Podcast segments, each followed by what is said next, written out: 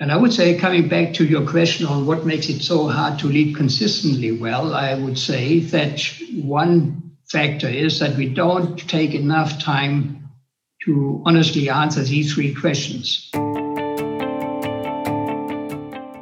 And please regard this as an initial salary in the truest sense of the word. It'll grow with your results. Unquote. Dear Werner, these are words in the cover letter of my first employment contract. It was signed by an exceptional leader. It was signed by you, an exceptional leader who I have the pleasure to interview today. And this leader is you, Werner. This is Stefan Hohmeister. Hello and welcome to today's Leitwolf podcast entitled Leading to Results. Today's edition is very special. I have the huge pleasure to have a conversation with one of the most highly accomplished global business leaders in the consumer goods world. It's my pleasure to introduce Werner Geissler. Dear Werner, welcome to the Leitwolf podcast. Thank you, Stefan. It's a privilege. Werner looks back at a tremendous career in Procter & Gamble over 36 years. He successfully led businesses in Central and Eastern Europe, the Middle East and Africa, in the US, in Turkey, in China, in Japan, and served as vice chairman global operations in charge of all global countries and manufacturing until retirement from P&G in 2015. Werner is now an active investor in several startups covering a broad range of industries. He is a board member at Goodyear, Philip Morris, and member of the World Business Council for Sustainable Development. Werner, you signed my first employment contract in 1990, and you were my boss in the 90s. I know from working with you that you focus on delivering results with a level of consistency I have never seen stronger in any other leader I met. My favorite among the quotes I heard you say is Stefan, making commitments generates hope keeping commitments generates trust. A great expression of your attitude to delivering results. Let's start.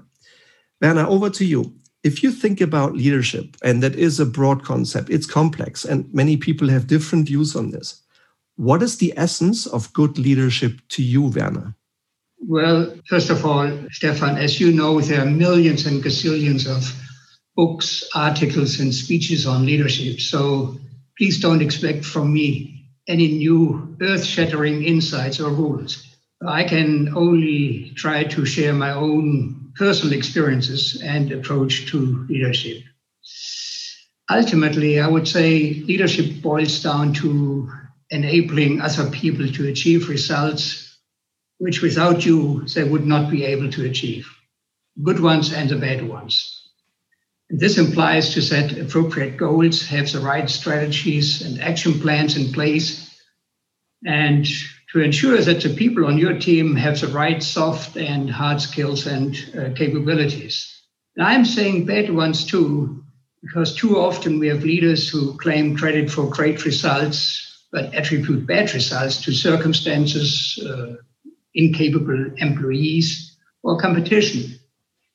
But mostly, uh, leaders are accountable for bad results too, and they should assume responsibility if they want to qualify as good leader. As, because, as we all know, failure is part of the experiencing and learning process.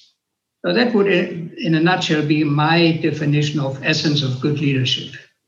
Yeah, awesome. Thank you very much, Werner. So it's all about enabling others to deliver great results. Yeah. And like you, I've seen some do it well and some take the credit in the sunshine. But there are also sometimes leaders who just try to avoid taking responsibility when the shit hits the fan, when it's raining. Yeah. Yeah, completely agree. Now, I think, as you say, a lot has been said and published about leadership. And it's relatively easy to talk about it and discuss it and, and say it. But what matters is to do it. In my view, there are four different levels. It's all about doing it at all, then doing it well, then doing it consistently well, and ultimately still doing it consistently well, even under pressure. Now, What makes it so hard to lead consistently well, even under pressure? Hmm. It's a very good question. I've been thinking about it a lot. And I would say at the core of it is the inability to lead based on sound, time proven principles. And in my view, it all starts with clarity about oneself, what Plato, as a Greek philosopher, used to call gnothi seauton, know yourself. You have to have a deep understanding of what makes you tick, what your personality is, and how you come across before you can start effectively leading other people. You have to learn to lead yourself.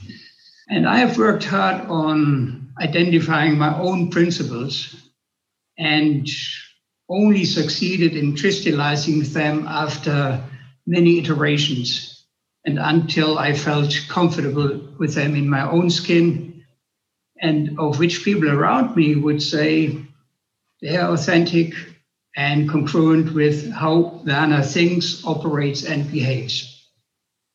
And these principles provide a mental framework and almost as a checklist how to approach uh, leadership issues and questions, be they business or people related. And they make you predictable. Uh, your people don't have to second guess all the time where is one coming from, what's important to you, and how you approach things. So I think you have, in order to have that consistency in leadership, you have to have a good understanding of yourself, and you have you have to have as a guideline sound and authentic principles. If you want to know mine, I can share them with you. It's very simple, it's pretty straightforward. Uh, my principles are cool head, warm heart, working hands. And the cool head is all about facing reality as it is, not like we would like it to be. It's about managing what I call the sigmoid curve or the S curve, understanding where you are on that sigmoid curve, uh, predicting what the changes in the environment will be, and so to prepare for those and create new capabilities before it is, is too late. Acting and thinking and acting strategically and asking the right questions. That is that is what I mean with a cool head and warm-hearted. Then all the the social skills, the empathy, and and I'll get back to those points later in the interview. I hope I will have an opportunity to elaborate on them. then working hands is to deliver results. Yeah, great. Cool head, warm heart, working hands. Yeah, let's drill deeper. Now, one other question that is often debated and I think is important is what is the right balance between the what, i.e., the results, and the how of performance, for instance, in culture and in other factors? Now, this is subjective, this is different, and this is very individual. Yeah. But how how do you strike that balance, Werner? How do you strike the right balance between the what and the how? Yeah, I'm not sure whether balance is the right word in this context because there isn't or there shouldn't be a trade off between the what and the how. Uh, certainly not if we are talking about delivering consistently good results over years or even decades. The how, or if you wish, the culture lets you focus on the what. And, and by how or culture, I'm not talking about the written and codified rules, but also about the intuitive stuff the true north as to what is acceptable to yourself and to the people who work with you and around you. Um, the words, and very importantly, the unspoken and underlying feelings in the organization. We, we tend to focus too much on the deeds, less so on the words, and hardly on the feelings. And uh, how certainly touches on my second principle, the warm heart. When you treat your people with respect, when you have empathy for them in their various roles as a professional and as a mother or father, uh, when you care for their development and when you are totally transparent with them as to their performance and potential, and they trust you, and when they trust you, they give their best, and, and they want you to win too. So often we violate the trust of our people by not being really open or treating them inequitably. For example, by mixing up evaluation of the performance for a given period and long term potential. It then happens, and it has happened in my career. I have I've done it myself. So I'm victim and Täter, uh, for example, that the so-called high potentials always gets the best annual ratings, even though their numbers aren't the best, and vice versa. And that people know that. It's, I mean, nothing is secret in an organization. And, and if that happens, it breeds mistrust. My quintessence here is that ultimately uh, it is more important for leaders to like their people than for their people to like them. And I've always felt strongly about the claim that people don't resign from companies, they resign from their bosses. And lack of, of or deteriorating trust is the chief parameter that makes people start contemplating uh, to leave. Uh, but beware of howism, as I would call it, where the process is more important than the results. Uh, something that I encountered in Japan, where because of the Japanese culture, the process sometimes was more important than delivering results. And I had to educate my people in Japan that uh, the process is only good if the results are great. Yeah. And we're also seeing it uh, nowadays occasionally in in today's environment of political correctness. How is more important than the results? Yeah, I think that's a, these are great thoughts. Let me pick on two particularly. The first one, and that really strikes me, is that we should not think of the what and the how as a trade off. Uh, you think about it as inseparably intertwined. There should not be an either or, and I like that thought a lot. I also completely agree with your perspective that people join companies, but people leave leave their bosses in many instances it's still, I think it's 68% in the last Gallup research, and still by far the most important reason for talent to leave a company is leadership, including their direct line manager. So you're, you're completely right. You already alluded to this, and we talked about this when we last met in, in Munich. Your experience in Japan, Werner. This experience in Japan is one that strikes many chords with me regarding leadership, regarding changing a culture, regarding focus, because I recall two things that you focus on. If you could just share with, with our Leitwolf audience today, what was your experience in Japan when you intervened to literally transform our company's leadership culture to one to one that won the future? Yeah.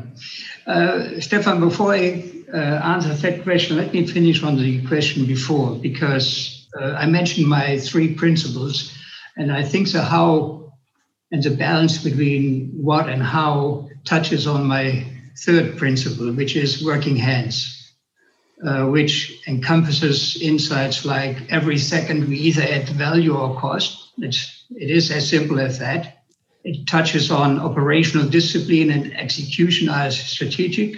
As my old boss, Herbert Schmitz, who you also may know, used to say, shipments are strategic. And that we're able to deliver short-term results, but also focus on sustainability of results. And so that there is no trade-off. I think they are intrinsically linked, and you have to work on both. Both amplify each other. Now, to your question on Japan, well, it's a long story. I try to keep it short. It obviously has to start uh, with deep penetration and understanding of the factors which in the past have generated average or poor results. Uh, in this context, I think it's very important that we avoid overreacting to short term numbers, whether they are good or bad. Most of the time, they're misleading. Like snapshots never tell a story, trends do. So when I came to Japan, we it was in February of 2001. We looked at a terrible quarter, and everyone was getting depressed and desperate.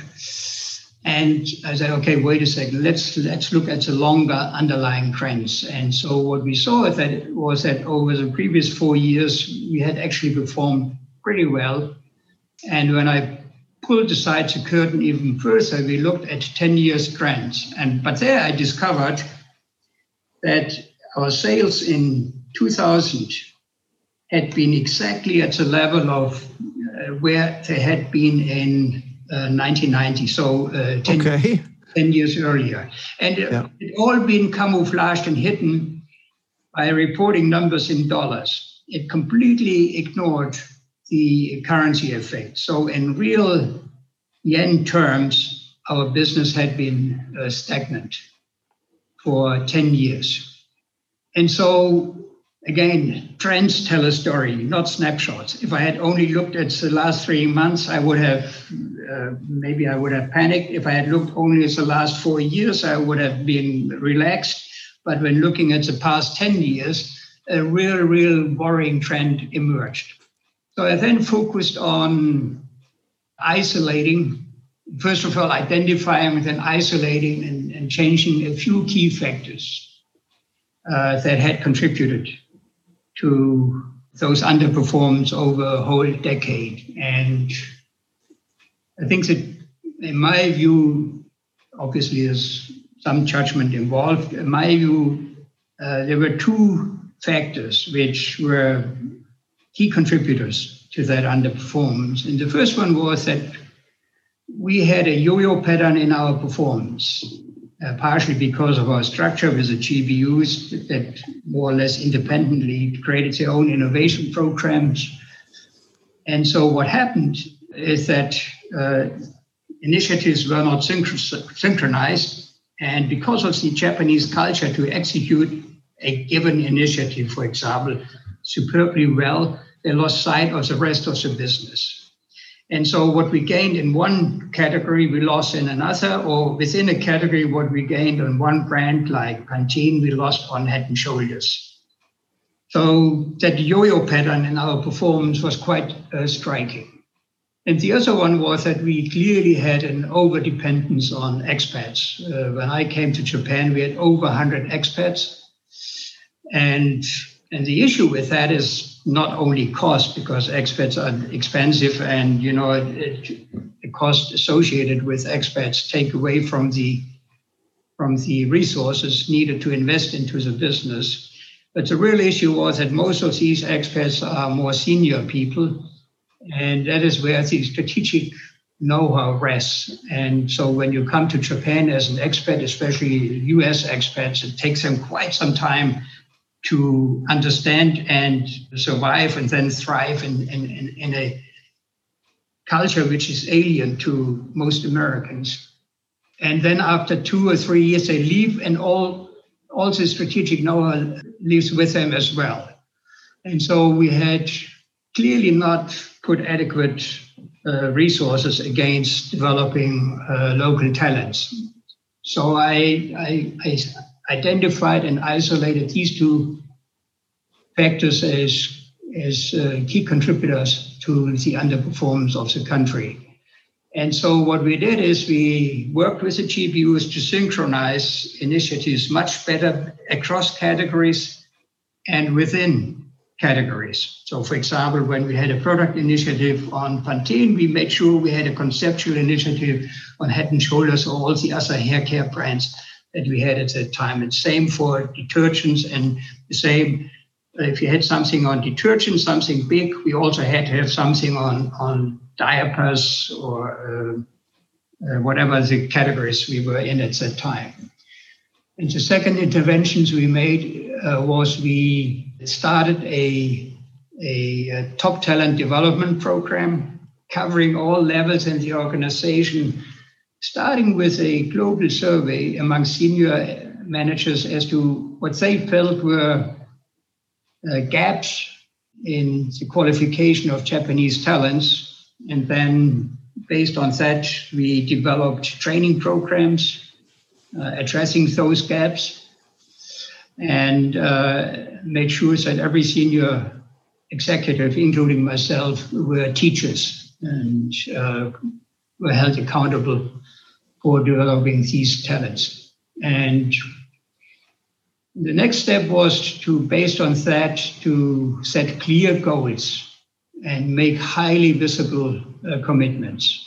So, for example, we committed to the CEO at that time, A.G. Lafley, a goal of what we call five by six. We wanted to have from zero, we wanted to have five Japanese general managers by 2006. And by 2006, we had actually then six general managers. And uh, in a flat market, uh, Japan delivered, I think it was 12 quarters, back to back quarters of double digit volume and sales growth with obviously drastic profit improvements. So, um, really, really penetrating the issue, identifying, isolating two or three key factors, and then having a very focused, targeted program to address them, and then making very public uh, commitments as to uh, desired goals. Yeah, awesome. Thank you very much. Yeah, go ahead, Werner. We had a um, uh, when I then moved to CEMEA, we, we we did a similar exercise um, and CEMEA, uh, Central Eastern Europe, Middle East, Africa, at that time had delivered uh, average growth of 3 to 4%, which I felt was inadequate relative to the potential of the region. So we established a goal of growing the business every year by 15%. So from 3 to 4 to 15%. And we identified the roadblocks that had gotten in the way of delivering more sizable growth. We, and we, we uh, came up with a concept of granular building blocks, which each, which, with, which each country had to apply and follow. And so have had a very systematic uh, approach to delivering uh, much bigger, much more sizable growth, and which we then actually did. Now, if um, I may elaborate on this question in a more general sense a little bit. I think making a difference as a leader always starts with asking the right questions versus just dictating right or wrong answers. So fundamentally, you need to be totally clear about whether you as a company or a team has, have the right to win from a, let's say, cost structure, portfolio, or even business model point of view. We also need to reassure ourselves that we have the ability to win. That is, for example, the skills to turn consumer insights into innovation and ultimately effective marketing and sales campaigns. And finally, uh, do we have the willingness to win? Which is all about aligning the organization, uh, fleshing out overt disagreements uh, with a proposed course of action. Uh, I mean, you wouldn't believe how often there is misalignment or tacit disagreement with certain priorities. And, and I would say, coming back to your question on what makes it so hard to lead consistently well, I would say that one factor is that we don't take enough time to honestly answer these three questions. And especially the one around willingness. Are we all aligned to invest in certain categories, in entering new businesses, and so forth? And that we rush uh, too often to making commitments in order to please management. And those commitments all too often prove then to be unrealistically ambitious or even undeliverable. So I think spending a lot of time on answering those fundamental questions is, in my view, an art and a sign for uh, good leadership. And yeah. if we have enough time, I would like to give you a few more examples of what I mean by asking the right questions versus giving answers. Uh, if that's okay with you. Let's take one more, Werner. Yeah. So um, the first, the, for example, when I was head of global operations, uh, a key metric uh, for customer service was case fill rate, I, which is the percent of cases we shipped versus what had been ordered. And we P&G is at a very high level at around 96 or 97 percent. So an obvious answer, an obvious question would have been, okay, so how can we move from 97 to 98 or 99 percent, right? But instead, I ask a different question, which is, what would it take for us to provide service that is so good that customers would want to tip us. and that led to a different. What a, what a great question. Yeah. I've, never heard that in the consumer goods industry. What a great question. Yeah, and so it led to a different concept, which is called SAMBC, service as measured by customers. Uh, so we interviewed all our major customers around the world how they define service. And when we did that and and and uh, measured our performance against their expectations, our service levels dropped to 40 or 50 percent. So we had to completely redefine our approach to customer service. And we wouldn't have done that if I had only asked, how do you move from 97 to 98 percent, but by asking a completely different, more fundamental question. Awesome. Great example. Now, I love these examples, particularly the thorough analysis of performance and its drivers to the bottom, as you've alluded to in your Japanese example. I also love this attitude of taking a customer mindset rather than an, an inward looking mindset. I've, I've never heard this. Wow. I've never heard this perspective of serving a customer such that they would be ready to tip us mind opening. Not literally, but uh, metaphorically. Yeah, metaphorically. Still, I, I love it. I've, I've once heard, interestingly, from a Japanese consultant, from Tominaga san in 2009, I heard a summary of customer service in just two words, listening to a lean management conference in Aachen. In the break, I went to him and said, Tominaga san, can you just recap the essence of that term? And he said, he looked at my name tag and said, Homeister san bended forward and said, Homeister-san, service quite simple. Honorable guest. Yeah. Make sure your make sure your customer feels treated like an honorable guest, and then you nailed your customer service. Yeah, and then they will tip you. Yeah, that they will tip you. That's it's a very it's the, a similar concept of just in different words of yeah. really serving customers rather than just looking for incremental steps forward. Yeah? really um, a, a breakthrough so, thought.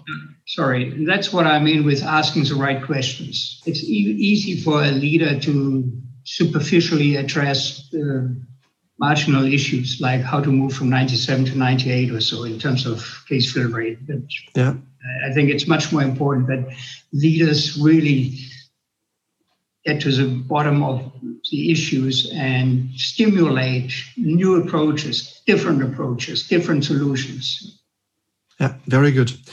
Now, a more challenging area of leadership, and you have had a tremendous career, Werner, and your the numbers speak for themselves. But typically, in most people's lives, success is not linear. It also contains setbacks, issues, trouble, tough leadership issues.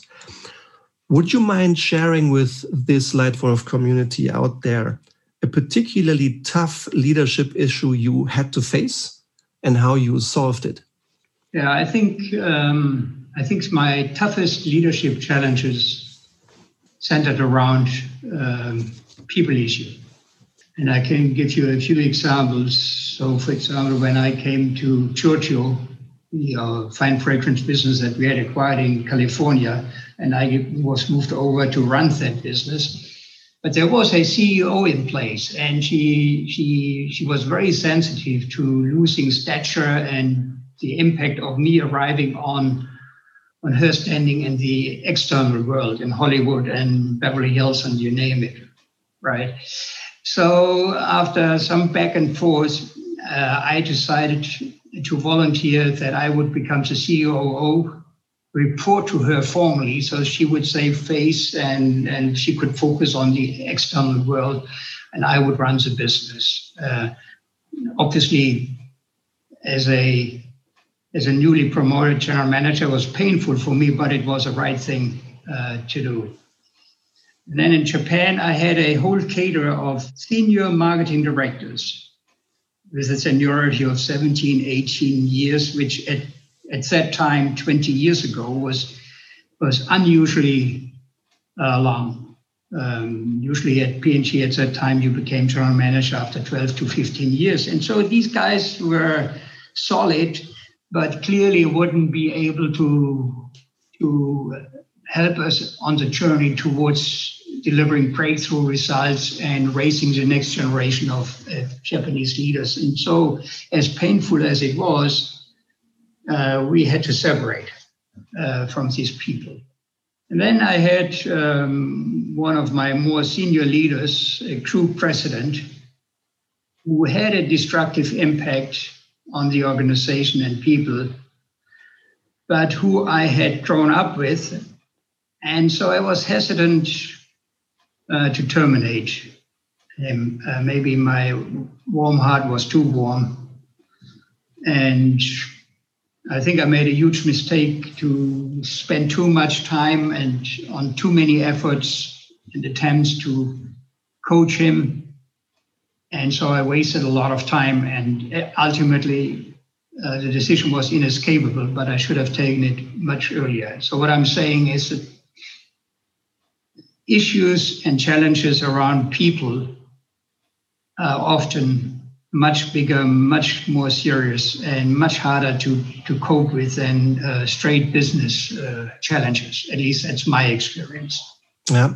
Uh, thank you for sharing that example, that, as you call it yourself, that mistake, uh, people mistake. It's interesting to see that many leaders with experience like you share people leadership issues as their biggest learning or as a mistake in hindsight. I rarely hear people saying, I separated from someone too early. I much more frequently hear people saying, I separated from someone too late. Now, if we drill into that individual, and please, anonymous, I'm not interested in, in, in names or um, identities, I'm more interested in the topic in hindsight, do you understand why that person, why that individual gave such a hard time on many around him, and whether there would be any way to make him change himself enough to be a better leader? Yeah, that's a great question. Um, if I had a straight answer, I would give it to you. But I suspect, uh, even though this guy was uh, intellectually superior, yeah, deep down, he probably suffered from an inferiority complex. And that's why he believed he always had to demonstrate that he was smarter and better than anyone else, that he that he could teach everyone a lesson that what other people had to say was was irrelevant and that most people wouldn't get close to his intellectual standards. And I think it boiled down to a a deep sense of uh, insecurity or inferiority, if you wish, uh, which is hard to uh, detect. I'm not a psychologist or psychiatrist, uh, but the fact of the matter is that I should have diagnosed the symptoms uh, much better, much earlier, and should have taken ultimately corrective action without going through many circles of, of coaching and trying to eliminate that efficiency. Yeah. yeah, yeah. Thank you very much for that very, very insightful lesson to learn for all of us. Now let's change topic. Let's zoom into the the, the macro world. One of the the nice things I saw a few months ago is that the first time in that case the, the United Bank of Switzerland, UBS, my own bank, has started to use good leadership as a criterion for investment decisions. And more and more advisory boards do establish leadership as a performance criterion for their management boards because they believe, they are convinced that strong leadership leads to stronger financial returns. Now, you yourself, Werner, you are in several boards. You hold several supervisory board roles yourself. What is your view on the role that supervisory boards should play in establishing the right leadership systems and the right leadership performance in their companies? Well, in my view, this is a key responsibility of the board.